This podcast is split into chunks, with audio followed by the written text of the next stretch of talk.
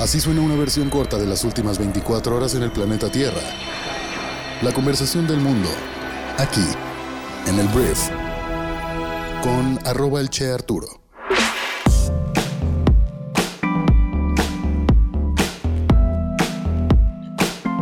Muy buenos días, bienvenidas, bienvenidos a esto que es el brief para este lunes 24 de octubre.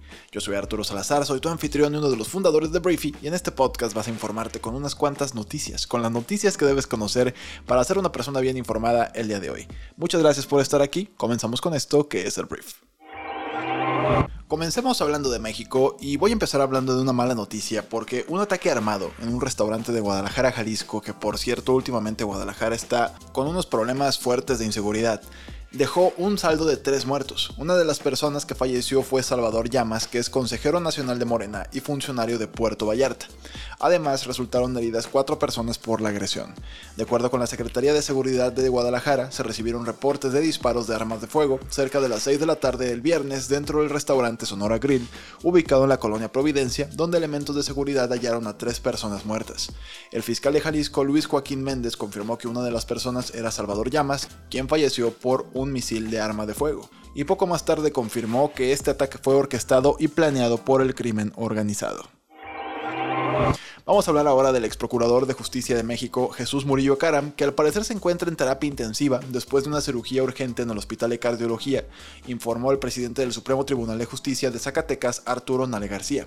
Sin dar más detalles de la situación de salud del exfuncionario, solicitó al ministro presidente de la Suprema Corte, Arturo Saldívar, su intervención para que se le cambien las medidas cautelares a Murillo Caram.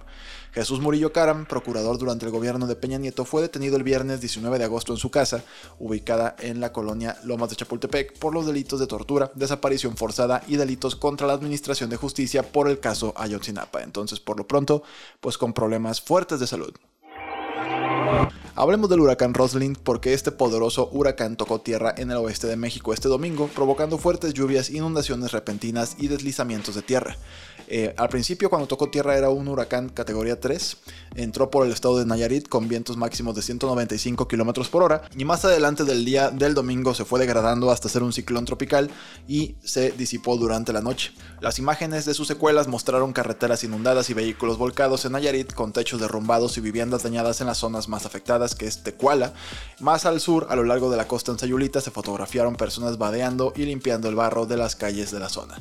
Las inundaciones repentinas y los cortes de energía también afectaron la ciudad de Puerto Vallarta en Jalisco, pero solo causaron daños menores según el gobernador del estado.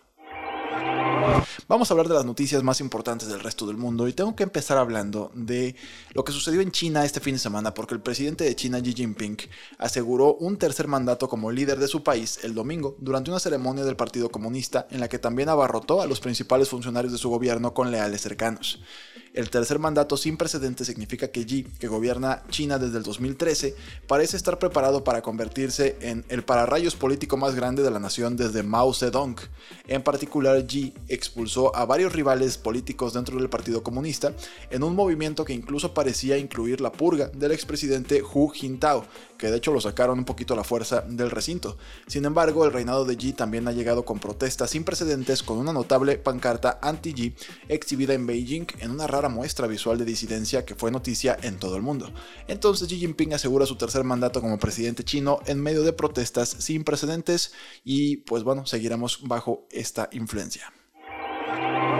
Vamos a hablar de Ucrania porque el liderazgo militar ruso estaba huyendo este fin de semana de Kherson mientras los soldados ucranianos seguían avanzando. Estos oficiales militares rusos de alto rango se retiraron de la ciudad ucraniana y también se ordenó a los residentes que evacuaran en medio de este avance inminente de los soldados ucranianos. En un esfuerzo por retrasar la contraofensiva de Ucrania se informó que Rusia ha dejado fuerzas recién movilizadas a lo largo del río Dnieper para tratar de forzar una zona de amortiguamiento. Tras la orden de las autoridades rusas de huir de la ciudad, los líderes militares dijeron que al menos 20.000 personas habían evacuado Kherson, y esto marca un punto de inflexión para una de las ciudades más antiguas bajo la ocupación rusa y una de las primeras en caer tras la invasión de Ucrania.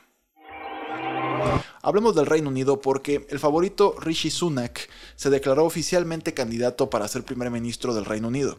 El político conservador parece estar sólidamente posicionado como el favorito para reemplazar a Liz Truss como el próximo primer ministro del Reino Unido.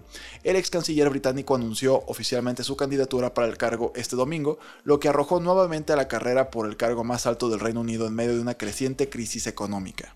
Sunak parecía tener un apoyo significativo de su propio partido conservador, con al menos 136 diputados prometiendo respaldarlo. Se habló de que el ex primer ministro Boris Johnson podría haberlo desafiado para volver al poder, pero Boris Johnson él mismo se bajó de esta carrera para ser el primer ministro este mismo domingo. Él dijo, ¿saben qué? Yo me bajo, entonces todo parece indicar que Rishi Sunak, una vez que ya es oficial su candidatura, su postulación, será votado esta misma semana y declarado primer ministro del Reino Unido. Sigamos hablando pero ahora de Italia, vamos a hablar de Giorgia Meloni, que fue nombrada la primera mujer primera ministra de Italia después de enfrentarse a Silvio Berlusconi en una pelea por su gabinete.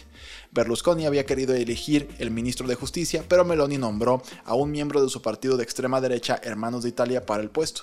La amistad de Berlusconi con Vladimir Putin, el presidente de Rusia, no impidió que Meloni nombrara a Antonio Tajani, miembro del partido de Berlusconi, su ministro de Asuntos Exteriores. Su gobierno de derecha prestó juramento este sábado. Siguiente tema. Vamos a hablar ahora de un juicio porque la organización Trump de Donaldo, el expresidente más naranja del mundo, enfrentará cargos criminales de fraude fiscal en un tribunal de la ciudad de Nueva York el día de hoy. Este juicio es uno de los varios problemas legales que enfrenta la compañía y su director, Donaldo, y bueno, el caso de este lunes se centrará en los cargos de defraudar a las autoridades fiscales de la ciudad de Nueva York durante un periodo de 15 años. Según se informa, esto incluye esquemas que involucraban obsequios y beneficios no grabados, incluidos automóviles de lujo y áticos. El expresidente no ha sido acusado personalmente la demanda, sin embargo, el director financiero de la organización, Alan Weisselberg, se declaró culpable de 15 cargos vinculados a un esquema de fraude similar de larga data. Entonces, Donaldo sigue con esto. También el viernes se anunció que el comité de la Cámara que investiga el ataque del 6 de enero emitió una citación a Donaldo y le pidió que testificara en persona alrededor del 14 de noviembre. La medida es en gran parte simbólica, el expresidente de Estados Unidos seguramente desafiará la citación y reclamará el privilegio ejecutivo. También el viernes, Steve Bannon, el ex jefe de estrategia estrategia de Trump, fue sentenciado a cuatro meses de prisión y multado con 6.500 dólares por ignorar sus propias citaciones. Entonces, pues Donaldo en problemas, pero la verdad no creo que pase a mayores. No creo que acabe en la cárcel, pues. Hablemos de negocios y tenemos que hablar de Netflix, el servicio de streaming más grande del mundo, porque mira, habíamos hablado de que Netflix ya había estado pues a punto de lanzar en 2023 este programa en el cual no vas a poder compartirle tu cuenta a nadie más que no viva en tu casa. Entonces ya dieron marcha atrás, no duraron nada. Habían trabajado varias estrategias para hacer esto posible, pero antes de lanzarlo dijeron vamos a hacer una prueba e hicieron esta prueba en Argentina, El Salvador, Guatemala, Honduras y República Dominicana. Y por una pequeña suma, los propietarios de las cuentas podían sumar casas adicionales en donde se usaría la misma cuenta por otras personas. Entonces la medida fue recibida como era de esperarse, incontables usuarios manifestaron su rechazo en redes sociales y muchos prometieron darse de baja del servicio debido a esta acción por parte de Netflix. Ahora la compañía asegura haber escuchado a estos usuarios y por ello pues habrán puesto fin al programa piloto. Entonces Netflix hizo algo muy bueno, escuchar a sus usuarios y pues encontrar otra forma de hacer esto realidad. El hecho de que puedan tener más dinero, pues más dinero. Ahora hablemos de Taylor Swift, porque Taylor Swift se convirtió en la artista de Spotify más escuchada en un solo día. La artista lanzó un nuevo álbum que se llama Midnights, y pues la gente no perdió el tiempo para escuchar sus canciones. Spotify dijo el sábado que la superestrella se convirtió en el artista hombre-mujer con más reproducciones de la plataforma en un solo día después del lanzamiento del álbum. Esto siguió a un viernes en el que Midnights también rompió el récord de Spotify de álbum más reproducido en un solo día. Swift agradeció a sus fans por su apoyo al álbum, que es el décimo álbum de estudio del artista y el primero desde el año 2020. Los elogios marcan el último hito de la ilustre carrera de Swift mientras continúa consolidando su lugar como una de las cantantes más dominantes del siglo XXI. Hablemos de puré de papa y de arte porque un grupo de activistas ambientales lanzó puré de papa a un cuadro de Claude Monet que estaba ubicado en el Museo Barberini de Potsdam al suroeste de Berlín, esto Alemania. De acuerdo con la información, en el acto participaron cuatro miembros de la organización ambientalista Let's Say Generation, quienes en su cuenta de Twitter informaron que el acto es una manera de llamar la atención para que la sociedad recuerde que el curso de los combustibles fósiles nos está matando a todos. Tras lanzar el puré, ambos activistas se pegaron a la pared con cola loca y la mujer que estaba entre el grupo de personas lanzó pues una declaración donde afirma que estamos ante una catástrofe climática.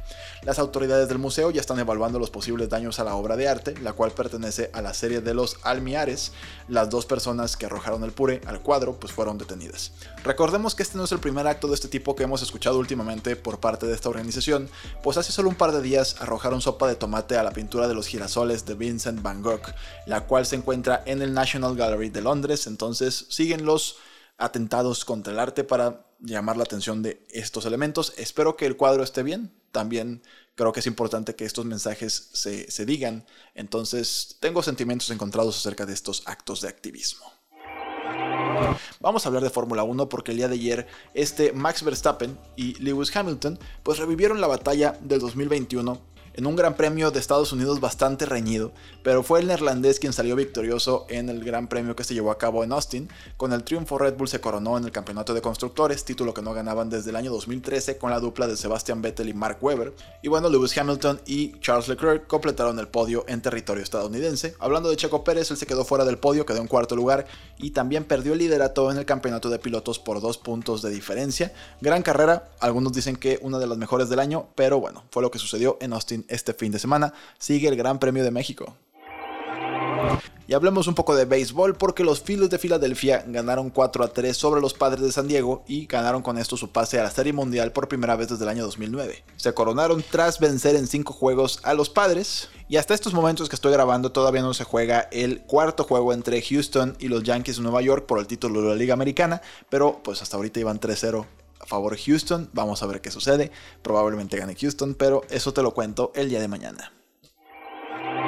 Si eres una persona que está intentando sacarle provecho a la información recabada por tu negocio para conocer mejor a tus clientes y sacarle jugo a esa información, hay un artículo que puedes leer en Briefy que se llama Cómo obtener una ventaja competitiva con la información de tus clientes. Te da consejos bien puntuales para que transformes esa información en valor agregado que te diferencie bajo un concepto que es conocimiento privilegiado.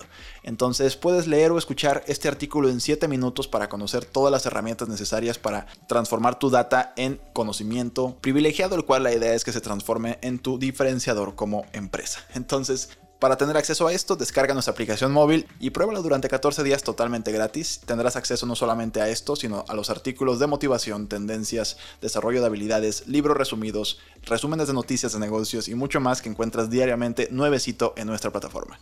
Entonces, gracias por estar aquí. Espero que tengas un gran inicio de semana. Esta fue la conversación del mundo para este lunes y nos escuchamos el día de mañana en la siguiente edición de esto que es el brief.